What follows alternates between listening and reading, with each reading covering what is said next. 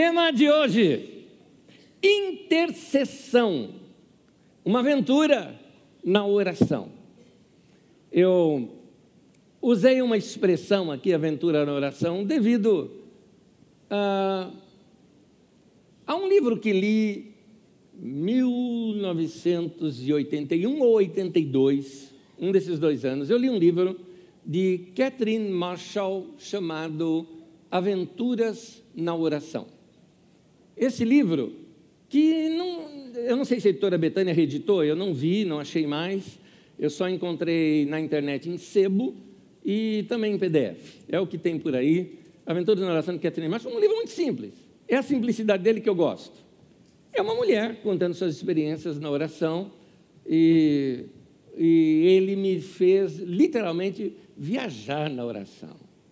Eu lembro de uma cena, sentado no último banco de um ônibus, indo para o trabalho e passando mais ou menos ali, eu lembro até do, do lugar, passa, vinha ali pela Avenida Sumaré, Avenida Doutor Arnaldo, ali em São, quem é de São Paulo sabe onde eu estou falando, mais ou menos passando por ali, eu trabalhava na Paulista, e ali, lendo o livro, naquele momento, no ônibus ali, eu tive uma experiência muito gostosa com Deus na oração ao ponto do livro me inspirar tanto que eu fechei o livro e comecei a orar ali mesmo. Claro que não em voz alta, era uma coisa pessoal minha, talvez até mais na minha imaginação ali com Deus, mas foi uma aventura na oração.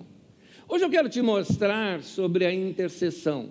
E eu te explico já já o que é isso, esse, esse pleitear algo diante de Deus.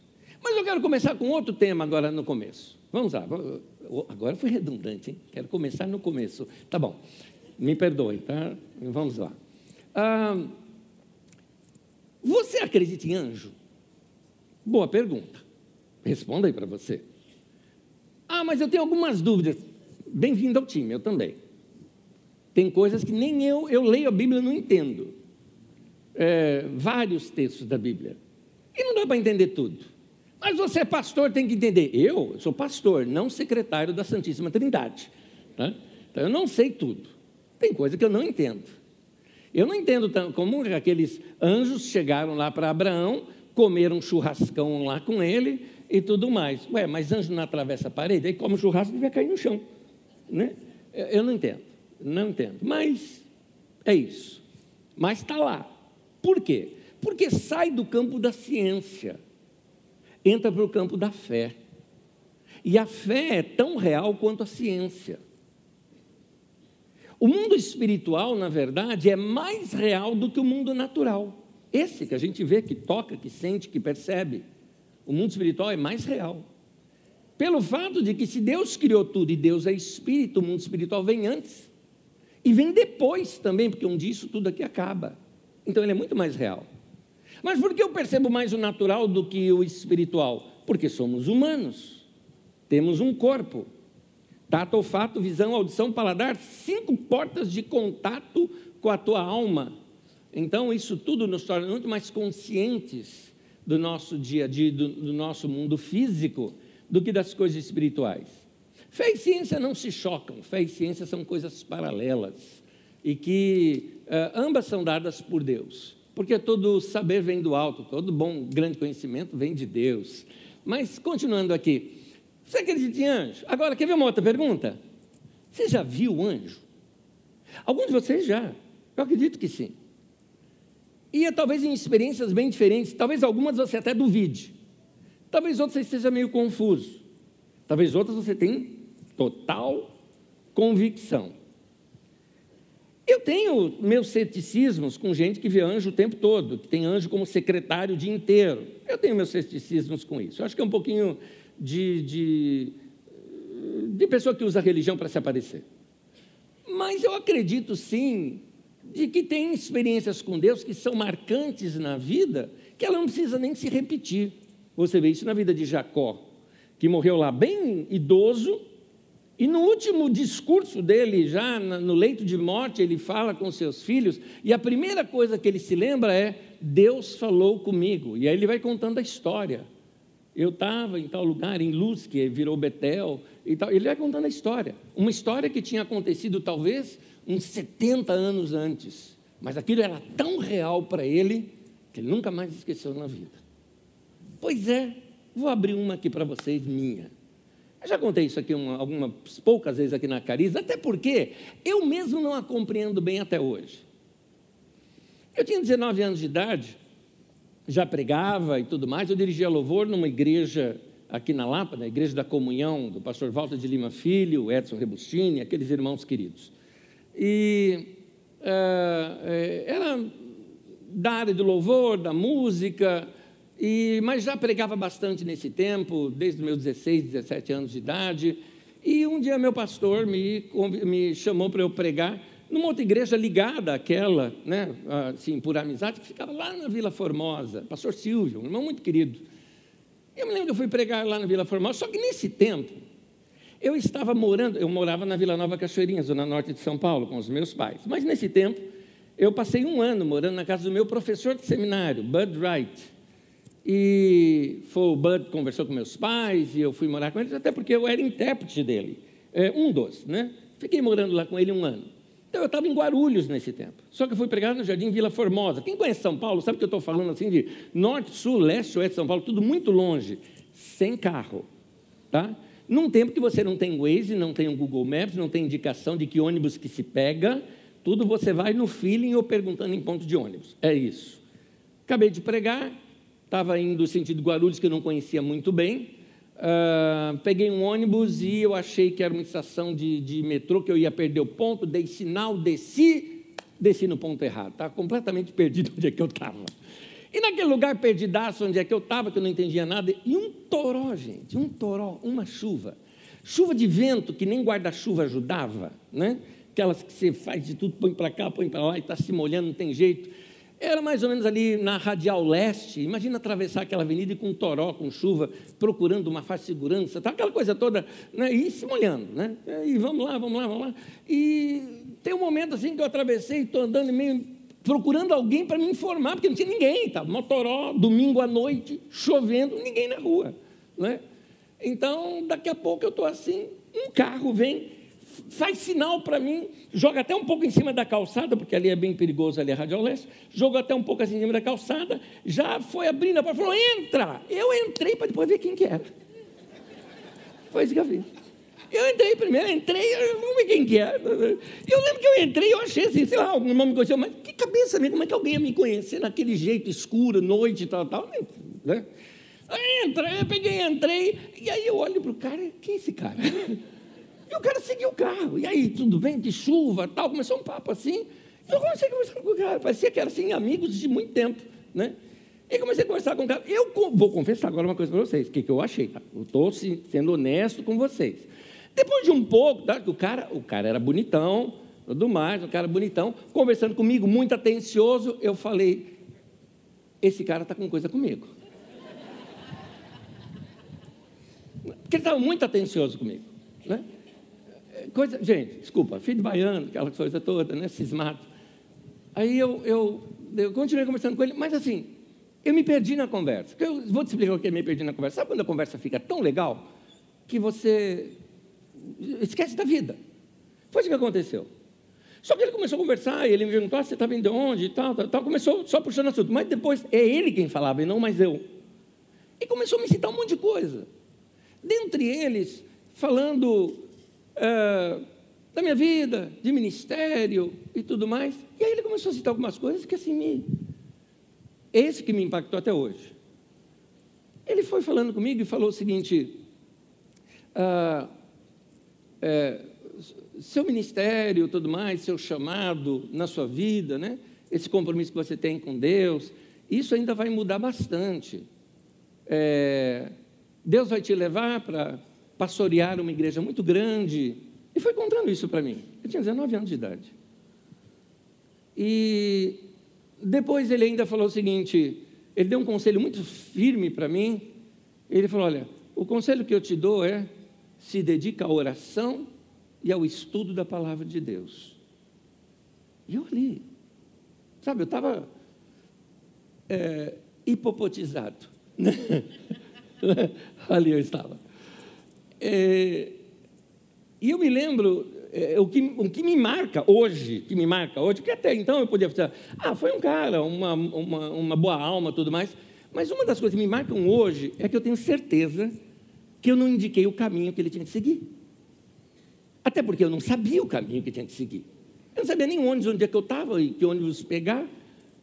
Ele me foi, me deixou na porta da casa, parou o carro, só para não dizer que foi na porta da casa, foi na esquina, que a casa ficava numa esquina. Parou na porta da casa, ali. E ele disse assim para mim: é um texto bíblico, coloca para mim aqui o texto de 2 Timóteo, ou 1 Timóteo, é, diz assim: medita estas coisas e nelas ser diligente, para que o teu progresso a todos seja manifesto. Deu tchau. Eu também. Quando eu desci de lá, é que eu fiquei assim, hein? Aí você fala assim, Anésio, não pode ser uma boa alma? Pode. Pode ser, pode, pode tudo, querido. Pode ser anjo? Pode. Se for anjo, meninas, bonitão, viu? É... E eu estou até hoje com essa cara de sonso que eu estou te falando aqui agora, porque eu não sei explicar isso continuação do assunto é: não durou muito tempo, foi questão de semanas ou de dias. Meu pastor me chama dizendo que tinha tido um sonho comigo, que orou por mim e que Deus falou com ele para me consagrar pastor, para que eu me tornasse um auxiliar ali na igreja. Dias depois. Fui pastor ali por um tempo, uma igreja grande, depois vim para Osasco e estou há 37 anos, completo em junho agora, 37 anos nesse ministério pastoral, se eu não fiz conta errada, 1986. Então, ah, Deus pode fazer isso? Pode. Anjos existem? Existem, a Bíblia fala. Como são? Sei lá, aquela era bonitão, mas é, por que essas coisas acontecem? Enfim, seja o que for, eu quero me dedicar aqui não nessas curiosidades, mas eu quero começar os meus conselhos baseado nesse conselho que esse filho de Deus me deu. Se dedique à oração e ao estudo da palavra. Primeiro, se dedique à oração. A intercessão eu diria que é a mais nobre de todas as orações. Por quê? Porque quando nós abandonamos todo o nosso egoísmo e começamos a nos preocupar mais com os outros do que nós mesmos, cá entre nós, a maioria de nós, se não a nossa totalidade, nossas orações são muito egoístas. É meu, eu, minha, ao meu redor, me faça, me dá, me ajuda, Parece que nós recorremos a Deus assim como uma espécie de auxílio para a nossa vida. Já a intercessão é pedir por alguém, é você se despir da, da sua, uh, do seu egoísmo, das suas necessidades, e você vai pensar numa outra pessoa. Intercessão nesse sentido também é quase um advogado eh, advogando por algo, ou quase como um soldado lutando por alguém que ficou, que não foi para a batalha. A intercessão ela é uma batalha e ali nós vamos lutar pelas nossas famílias, pelos nossos amigos, pelos nossos irmãos, por todos aqueles que Deus colocar no nosso caminho para batalhar. Por exemplo, eu estou citando aqui agora Talvez na sua mente agora mesmo já aparece alguém por quem você deveria interceder. Guarda essa pessoa no coração e na mente. Porque talvez muito da instrução que eu te der hoje pode ser útil nesta intercessão que você pode fazer em favor dessa outra pessoa. Mas antes de lutar pelos outros, é você que tem que estar bem. Ninguém consegue ajudar alguém que está numa areia movediça estando lá também. Você só consegue ajudar alguém se você estiver fora de lá. Aí, se você estiver em solo firme, é que você consegue ajudar alguém. Dessa maneira, você precisa estar bem com Deus. Por isso, antes da gente pensar na intercessão, em orar por alguém, ver uma vida transformada, é importante que a gente esteja bem. É por isso que a Bíblia aqui nos mostra duas coisas. Em Tiago capítulo 4, versículos 7 e 8 diz assim: "Portanto, submetam-se a Deus. Resistam ao diabo e ele fugirá de vocês." E a primeira frase do versículo seguinte que emenda é: "Aproximem-se de Deus e ele se aproximará de vocês." Note-se, note isso aqui. Submeta-se a Deus. Se aproxime de Deus. E então resista ao diabo. Não dá para resistir ao diabo sem você se submeter e se aproximar de Deus. Na verdade, o próprio fato de você se aproximar de Deus já é uma resistência ao diabo. É por isso que eu digo o seguinte: quando você se aproxima de Deus, você não precisa ter medo, você não precisa é, é, se tornar um crente esquisito, sabe, vendo demônio nas paredes, aquela coisa. Você não precisa se tornar nada disso, mas você precisa andar com Deus. Quando você anda com Deus, você não vai ter medo dessas coisas. Mas eu queria mostrar esse mesmo processo ensinado por Tiago, agora eu queria mostrar ensinado por Pedro. E aqui eu vou comentando o texto, 1 Pedro 5, de 6 a 9. Eu vou interrompendo aqui essa leitura algumas vezes para que a gente compreenda. Vamos lá. Portanto, humilhem-se debaixo da poderosa mão de Deus, para que ele os exalte no tempo devido lancem sobre ele toda a sua ansiedade, porque ele tem cuidado de vocês. Antes de continuar a leitura do texto, deixa eu fazer alguns comentários aqui. Humilhem-se. O que o texto está mostrando é algo assim. O que é se humilhar nesse sentido? Eu não sou autossuficiente. Eu não consigo resolver meus problemas sozinhos. Eu dependo de Deus. Humilhe-se. Aquilo que você precisa, fala com Deus. Na oração do Pai Nosso, Jesus nos ensina a orar pelo pão de cada dia. Gente, interessante que isso mostra que é, é para criar em nós uma dependência de Deus das mínimas coisas. Gente, se eu quero um pãozinho, eu vou na padaria e compro, não preciso nem fazer conta para isso, sendo muito honesto com vocês. Eu acho que você também, ou 99% das pessoas, se não 100% aqui, também não precisa para comprar um pãozinho. Mas Jesus fala para você pedir isso para Deus, mesmo assim. Isso mostra uma atitude humilde, de alguém que depende de Deus. Não leve a vida como se Deus não existisse. É, não tente resolver tudo sozinho, sem oração. Humilhe-se. Se submeta, lembra lá em Tiago? Tiago fala: se submeta a Deus. Mais adiante fala: se aproxima de Deus. Pedro fala: se humilhe diante de Deus. E aí o texto continua ali falando, lance sobre ele a sua ansiedade. Sua ansiedade são seus desejos, são suas preocupações, são aquelas coisas que te incomodam bastante. Eu fiz uma anotação. Eu estou hoje, parece que eu estou hoje bem uh, uh, no, no passado, né? Porque eu estou quase te dando a data que essa anotação foi antes da década de 90, então eu lembro disso. E, e hoje é a primeira vez que eu estou usando essa anotação que eu fiz. Eu estava ouvindo um, pregador e anotei, um, um norte-americano, ele disse assim, eh, aliás era um inglês, dizia assim, se um assunto não é sério o suficiente para você orar, então não é tão sério para que você precise se preocupar. Mas se o assunto for tão sério, de modo que você precise orar, e você orou, então se você orou, não tem necessidade de se preocupar com ele. Lança sobre Deus a tua ansiedade. Por que preocupação? Você pega ali Mateus capítulo 6, Jesus o tempo todo fala, fala não estejais ansiosos, ou como diz uma outra tradução, não se preocupem. Né? O tempo todo está dizendo isso ali. Então, é, lança sobre Deus. Dependa de Deus nos mínimos detalhes. Pede para Deus coisas simples.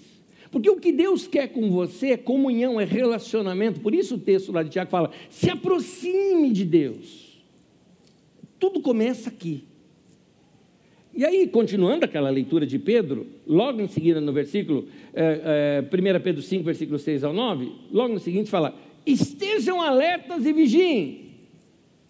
Eu acho interessante porque essa expressão, esteja alerta e vigie, ah, até na tradução de Almeida, diz assim: sede sóbrios. Sóbrio é o contrário de embriagado. Ensinei recentemente aqui para vocês, naquele texto em que fala: Não vos embriagueis com vinho, Efésios capítulo 5, no qual há dissolução, mas enchei-vos do espírito. A igreja fica discutindo sobre toma vinho ou não toma vinho, mas o texto não está, o vinho ali é, é um exemplo. A expressão é não embriagueis. Esse que é o ponto. O verbo é esse.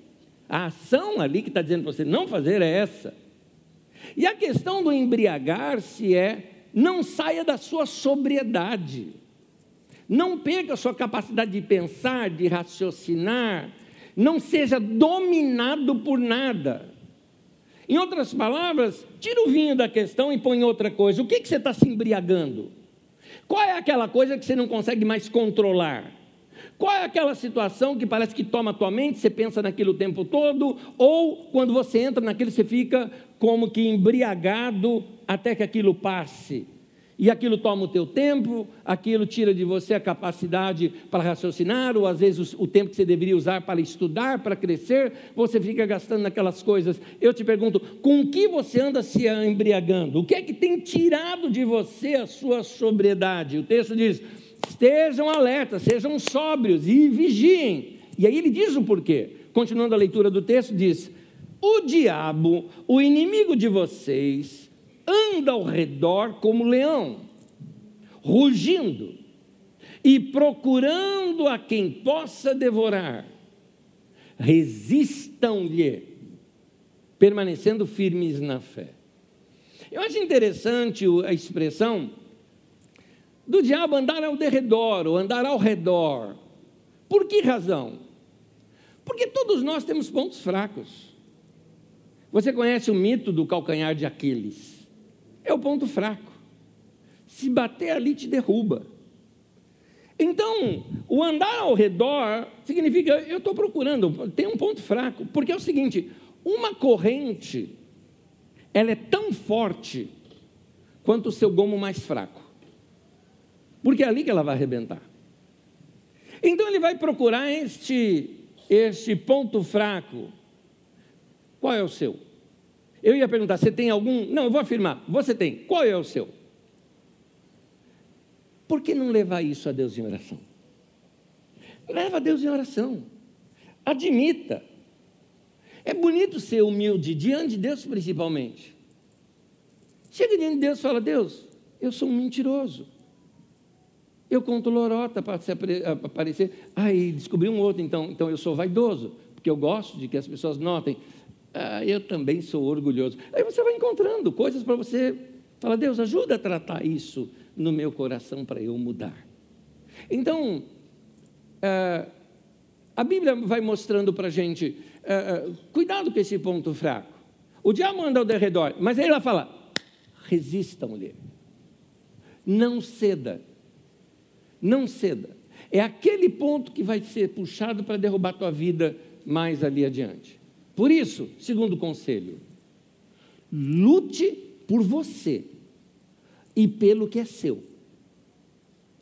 Eu não estou ensinando você a ser egoísmo, eu não estou contradizendo o que eu disse no começo.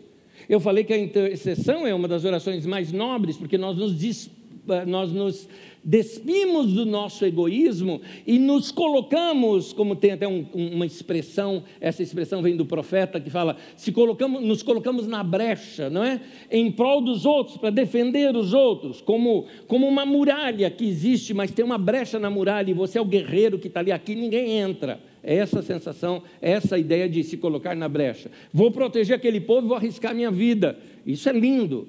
Essa é uma intercessão. Agora, eu estou falando lute por você e pelas suas coisas? Sim, porque você, para fazer isso, precisa, bem, precisa estar bem. Um guerreiro, para fazer esse enfrentamento, precisa ser um bom guerreiro.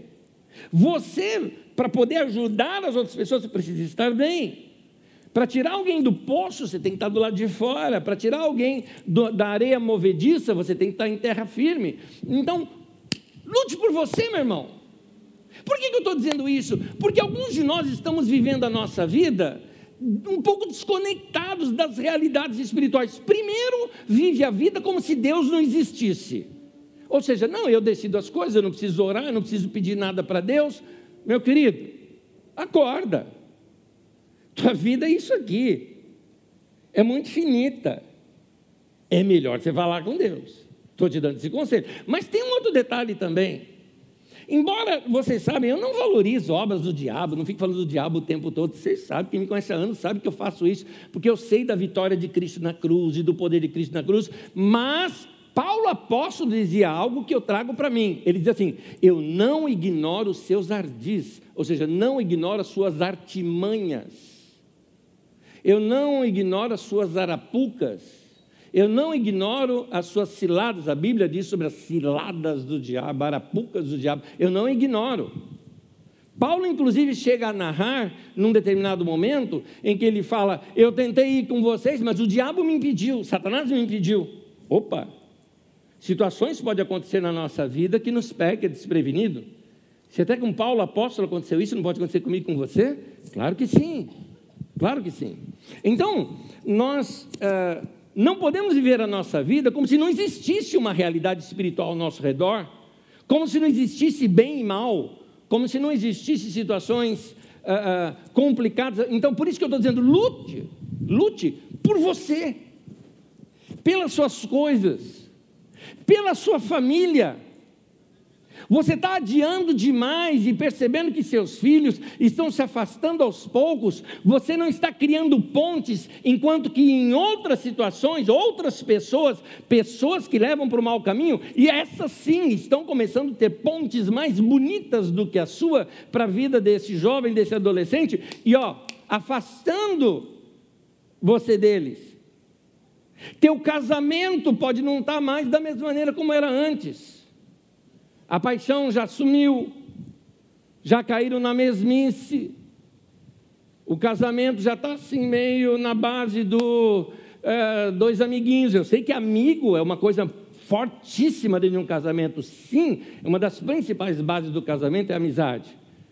Mas eu não estou falando disso. Quando eu falo amiguinho, é uma coisa totalmente superficial.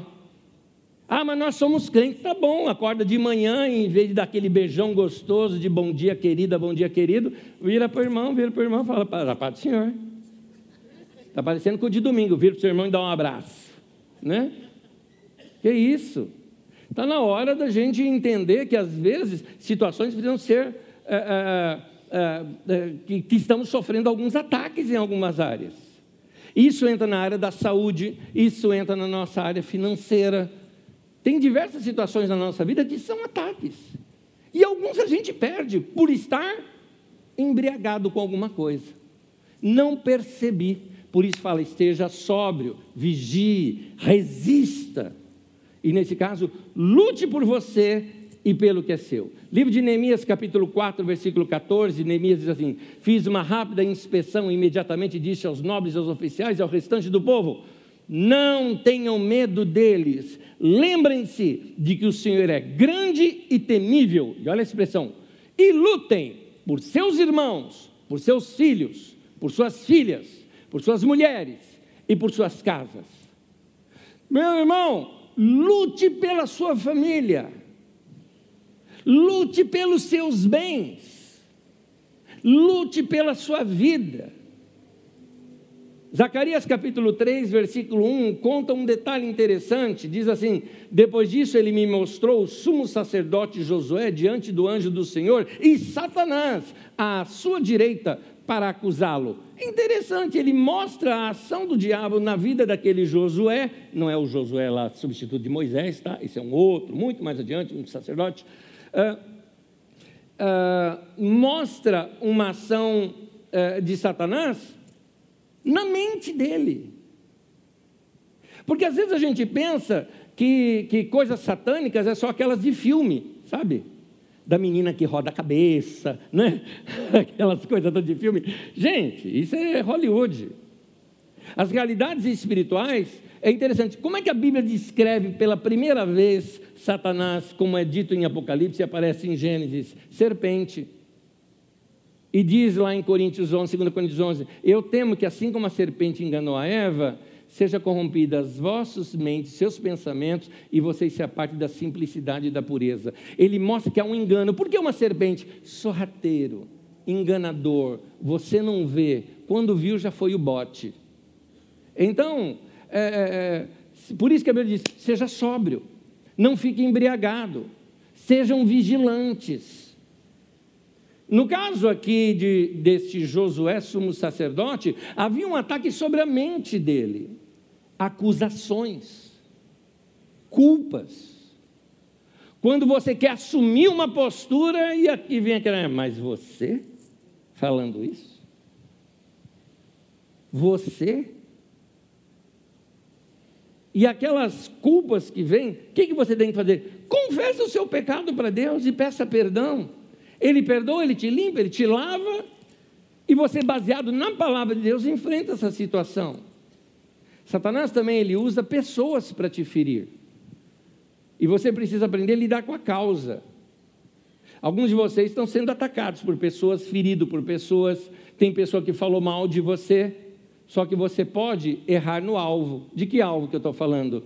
Meu querido, quando um bandido chega com você com um revólver, o teu inimigo não é a bala do revólver, teu inimigo é o bandido, não é a bala do revólver. Portanto, não é a pessoa, mas é aquilo que está mobilizando por detrás dela. Você tem que lidar com a causa.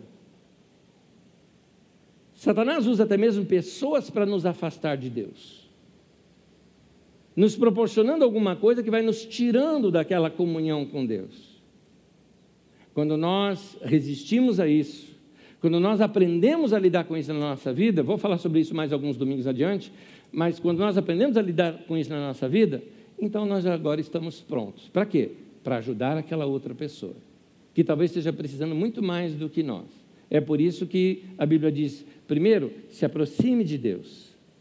Primeiro, se submeta a Deus e resista ao diabo. Terceiro, interceda pelos seus irmãos. Agora é hora de você pedir. Em Efésios 6,18 diz assim: orem no Espírito em todas as ocasiões, com toda oração e súplica.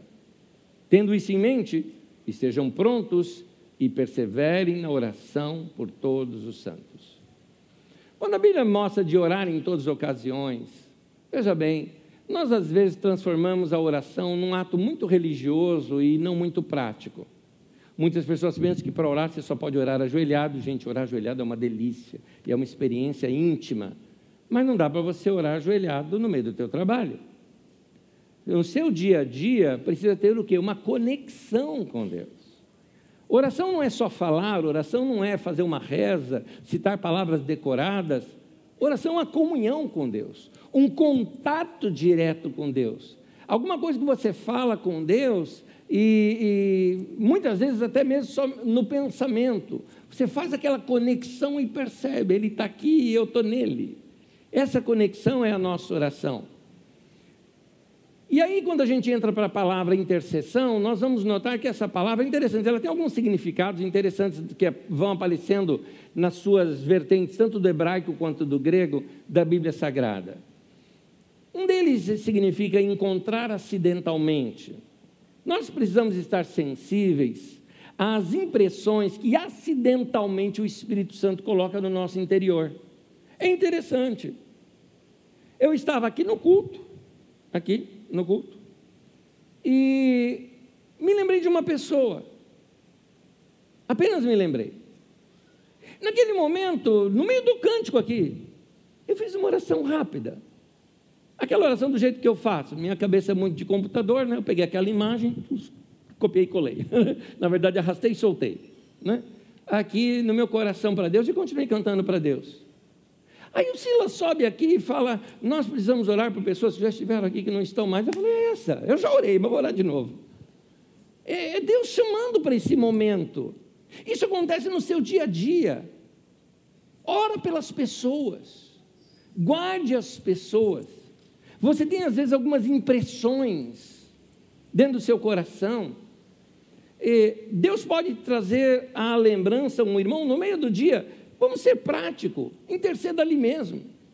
Faça essa conexão com Deus, fica sintonizado com Deus. Carregue dentro de si uma atitude de alguém que está orando.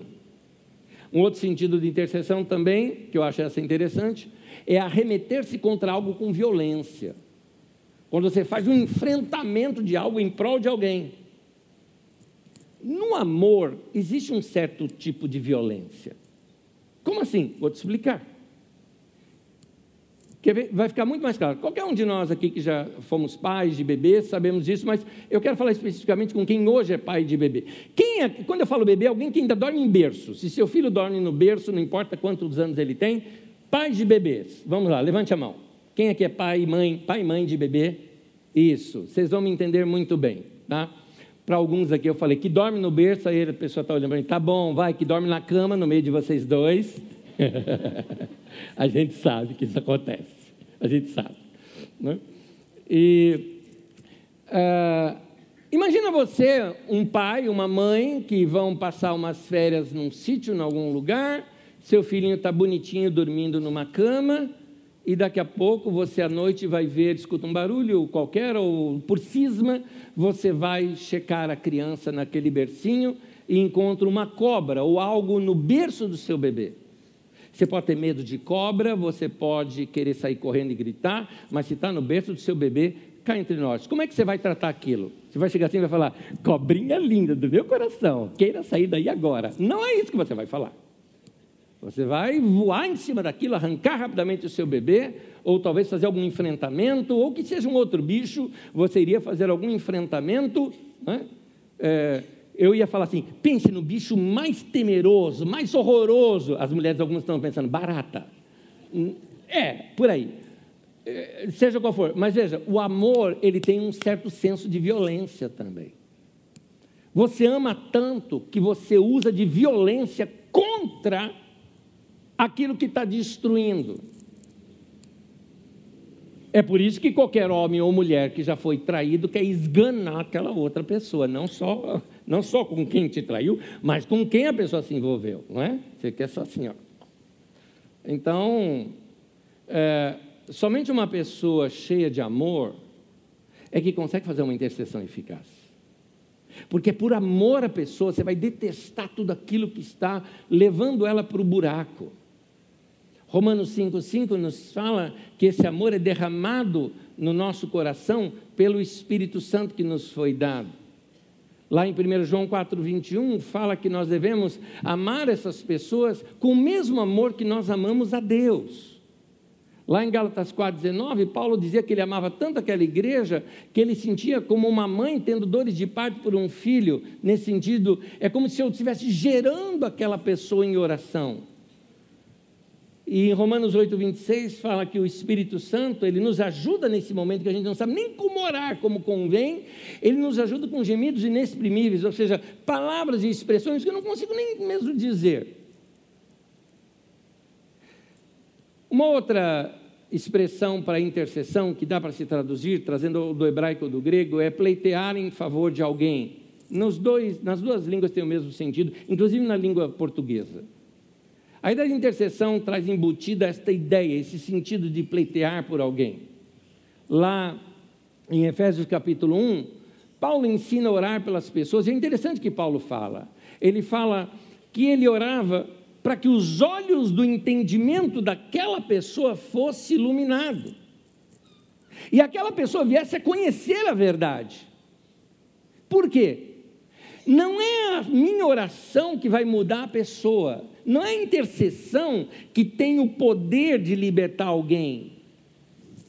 João 8,32 fala: Conhecereis a verdade, a verdade vos libertará. É uma experiência daquela pessoa com Jesus, que é a verdade, que vai de fato trazer liberdade para aquela pessoa. Em João 16,8, uh, nos mostra que é o Espírito de Deus que convence. Portanto, as nossas orações, nós oramos pela pessoa, tão cheio de amor pela pessoa, que Deus começa a cercar aquela pessoa, colocando situações que vão abrir os olhos daquela pessoa. É isso que a intercessão faz. Agora, há mais uma coisa que nós devemos fazer quando nós oramos: declarar a vitória de Jesus sobre Satanás. Isso sim. Porque há uma tendência nossa em culpar a pessoa pelos seus erros. Sim, ela tem a sua responsabilidade, mas isso é problema dela, não seu. Mas o que a Bíblia diz, lá em 2 Coríntios 4, é que o Deus desta era, Satanás, o Deus da mídia, né? ele cegou o entendimento para que essas pessoas não vejam a luz do Evangelho. Ela não percebe. É por isso que a gente ora assim: Deus, revela a tua verdade para essa pessoa, revela a tua palavra no coração dessa pessoa, traz ali dentro dela uma, uma palavra tua que possa despertar, acordá-la desta embriaguez que ela está, ou desse sono que ela está. É por isso, querido, que agora tratando aqui de nós, precisamos conhecer mais a palavra de Deus. Voltando lá no meu começo, lembra do conselho que eu recebi daquele anjo? Ah, não, que você está colocando entre aspas, porque eu não sei. Até hoje eu não sei se é anjo, se não é anjo. Bom, a palavra anjo significa mensageiro. Um mensageiro ele era. Então, aquele mensageiro de Deus ali, ele me falou duas coisas. Coisas que está tá na Bíblia Sagrada. Em Atos 6, Pedro chega para a igreja toda e fala: Olha, nós, a liderança da igreja, vamos consagrar a oração e ao ministério da palavra. Mas ali comigo ele foi direto: Você se dedica à oração e se dedica ao estudo da palavra. O estudo das Escrituras Sagradas vai fazer isso com a gente, vai nos dar uma inteligência espiritual, vai nos dar a sabedoria espiritual, vai nos dar uma compreensão das coisas espirituais, do mundo espiritual. Mas tem algo mais ainda. Dentro do mundo espiritual, você vai ter uma compreensão melhor de quem é você, sua autoridade espiritual Muitos de vocês acham que autoridade espiritual é pastor, é alguém que está aqui na frente, e eu te digo: não. Todo cristão é uma autoridade espiritual. Todos nós precisamos saber quem nós somos, nossos direitos. Vou contar uma coisa para vocês que aconteceu comigo muitos anos atrás. Primeira vez que eu fui aos Estados Unidos na vida, eu tomei uma lição na chegada. Era a primeira vez, você está ali meio perdidão, eu estava sozinho, não estava com ninguém. Então, é, você tem o, o velho medo da, da, da, do FBI ali, né, da chamada Polícia Federal deles, né, quando você vai passar ali na entrada, né, e, aquela coisa, se vão me barrar, não vão me barrar, deu tudo certo, que foi uma encrenca para poder conseguir visto, chega lá, a gente ouve essas histórias que a pessoa não foi, que ficou lá muito tempo, que volta, não, a primeira vez você não sabe de nada, né, e eu assim, então, e aí o homem, o homem era muito sisudo, sir, please, né, aquela coisa, yes, sir. Ele chegou para mim e falou, ah, Brasil, é. perguntou assim em inglês para mim, é, como é que eu falo, é, é, aliás, não, está certo eu perguntar isso, qual é o, aí, ele, aí estava em português, né? É, qual é o vosso nome? Estava uma frase assim escrita. Eu falei, sim, está certo. Ele falou, mas esse é o, é o correto? Eu falei, é muito formal. Ele falou, como você diria? Eu diria, qual é, aí escrevi para ele, qual é o seu nome? Ele me perguntou assim, qual é a diferença entre vosso e o seu? Eu falei, o vosso é muito formal, você usa, por exemplo, para uma autoridade do país, você usa vosso, como um, um, uma expressão de respeito. O homem me interrompeu e falou o seguinte: seu país é democrata? Falei, é. É um país republicano? Falei, é. Ele falou, então, se você é um cidadão brasileiro, você é uma autoridade do seu país. Então eu tenho que me dirigir a você. Qual é o vosso nome? Eu, sim, senhor. Correto? O senhor está certo. Pronto, acabou. Aprendi ali uma grande lição. Meu irmão, você é uma autoridade do reino de Deus aqui na terra.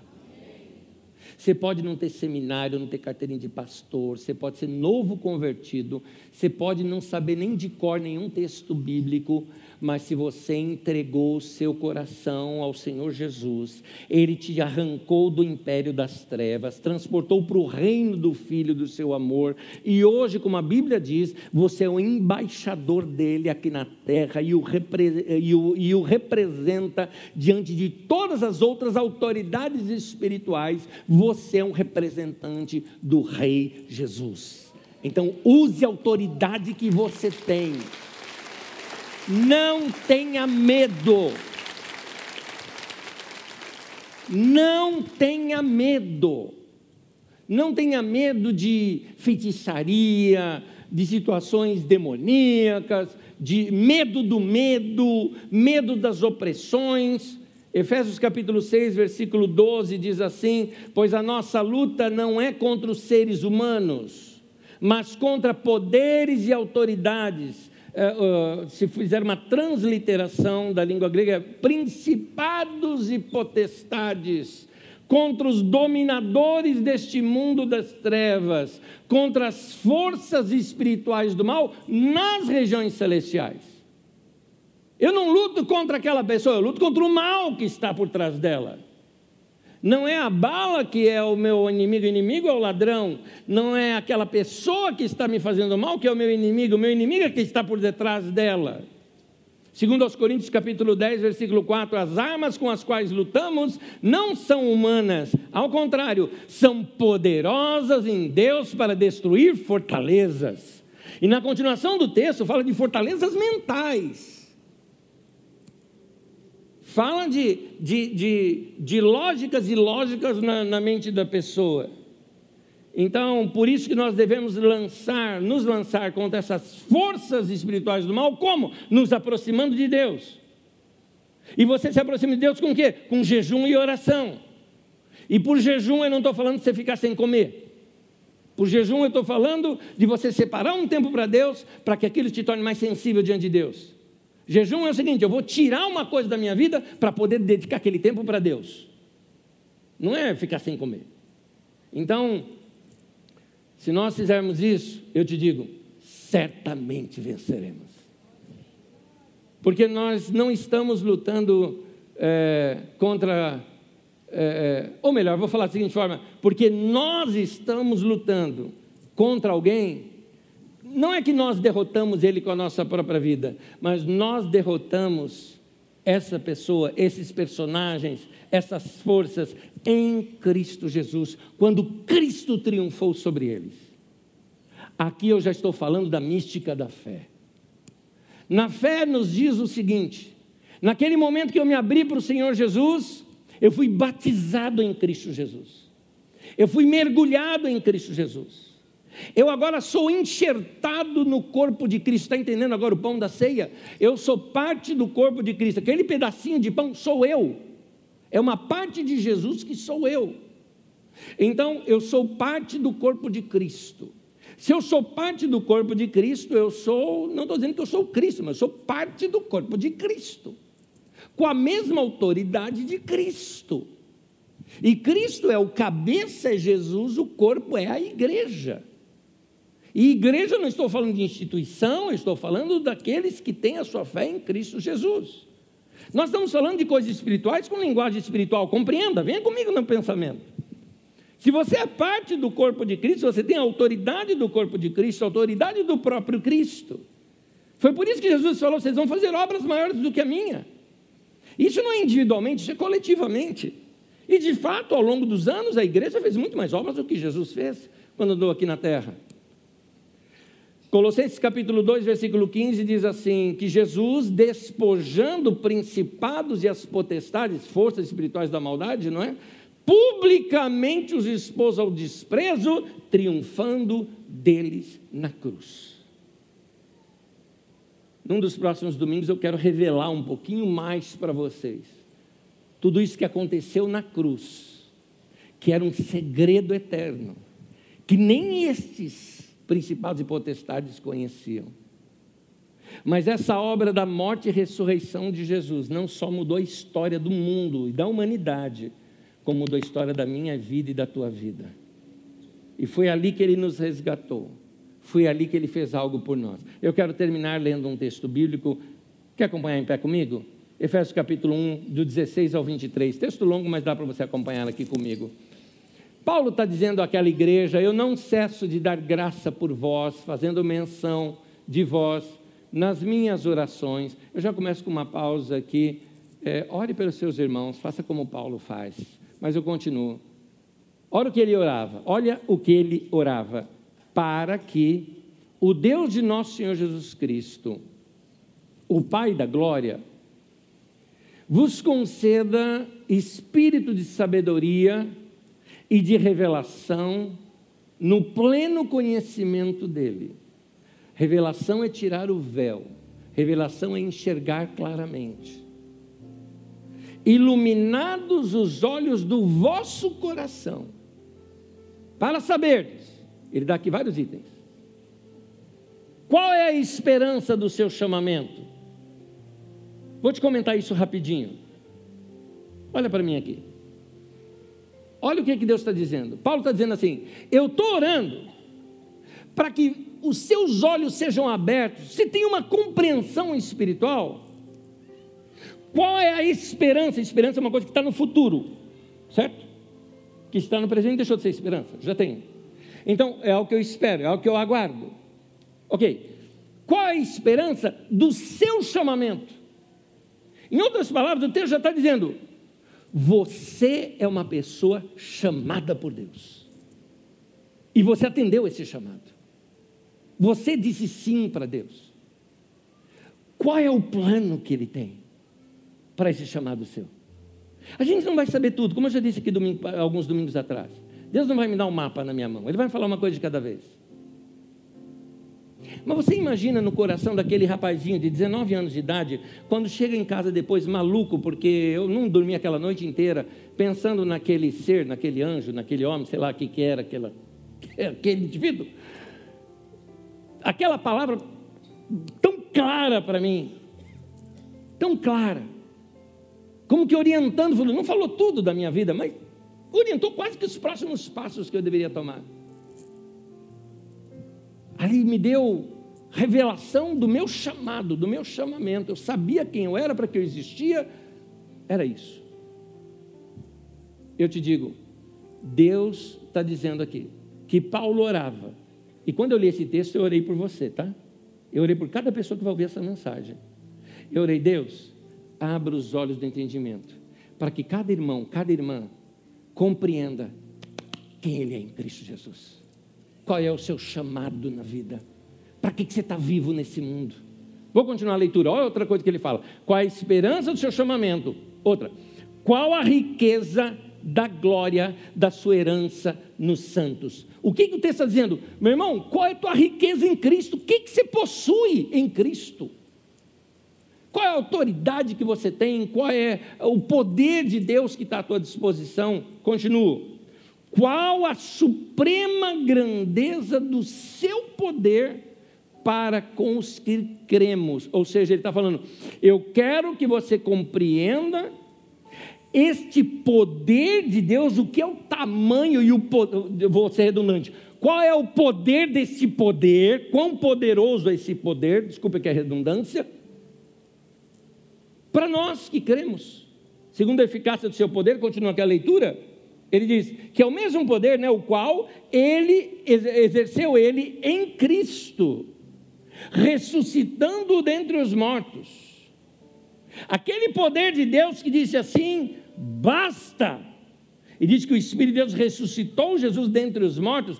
Esse poder, ele está dizendo, esse poder, e que fez Cristo assentar-se à sua direita nos lugares celestiais, acima de todo principado e potestade e poder e domínio, ele até completa, e de todo nome que possa se referir, de qualquer autoridade humana ou espiritual.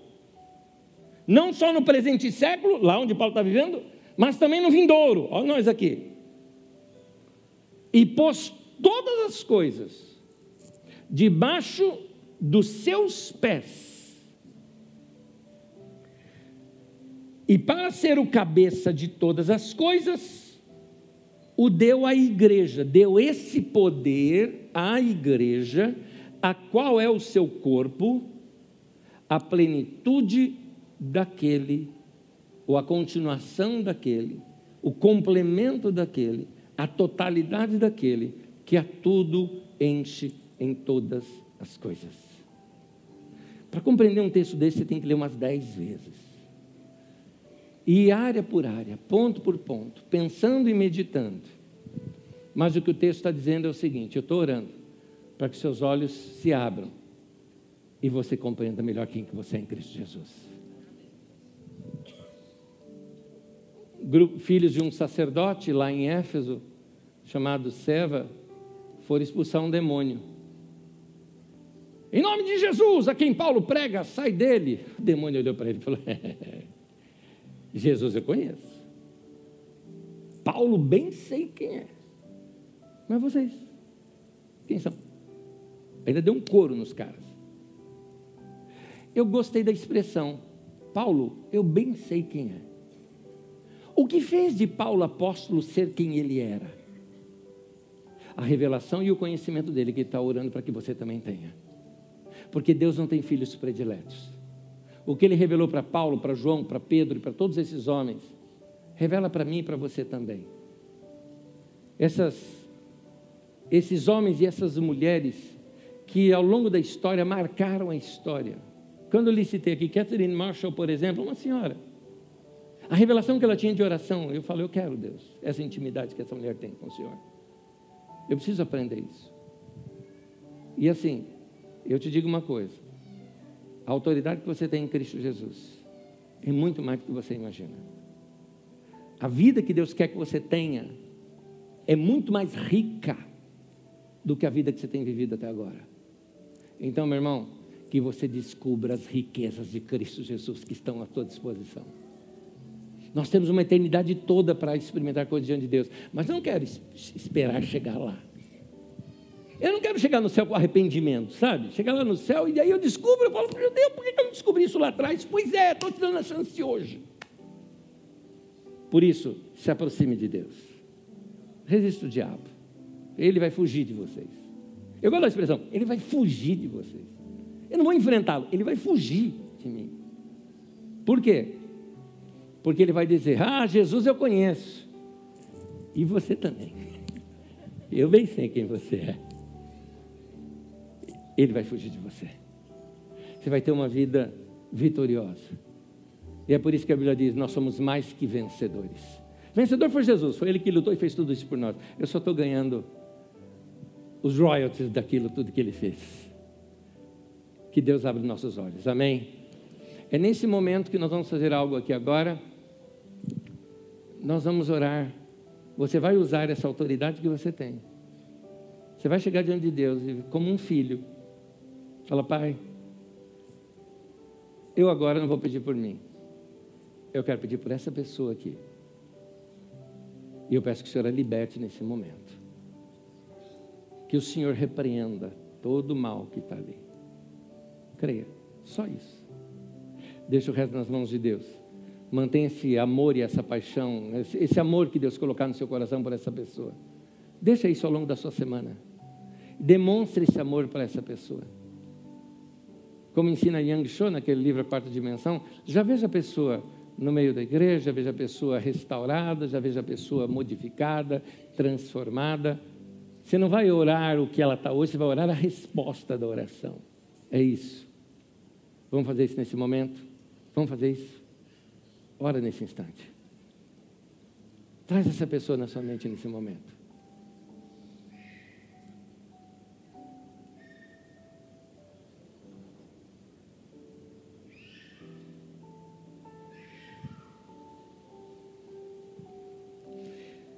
Pai, como tua igreja nesse momento, nós oramos para que cada homem e mulher aqui citados hoje na mente desses meus irmãos e irmãs, nós oramos que eles sejam livres pelo teu poder.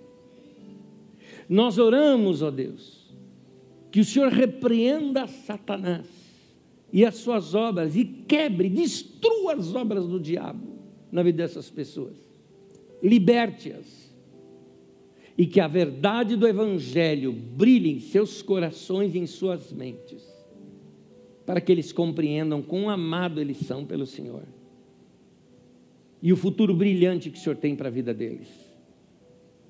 Eu oro também pela vida dos meus irmãos e irmãs aqui, que seja assim na vida deles e delas, que eles se redescubram nessas aventuras da oração e passem a te conhecer ainda melhor, de maneira muito mais profunda. Que possam se dedicar à oração e ao estudo da tua palavra. E que isso ilumine o seu entendimento, para que compreendam a riqueza que eles têm em Cristo Jesus. Certos de que essa semana será uma semana de revelação espetacular. Nós aguardamos com expectativa o que o Senhor vai fazer na nossa vida já nessa semana. Em nome de Jesus. Amém e amém. Meu irmão, que o Senhor te abençoe e uma boa semana para você. Vá em paz. Que Deus abençoe tua vida. Em nome de Jesus.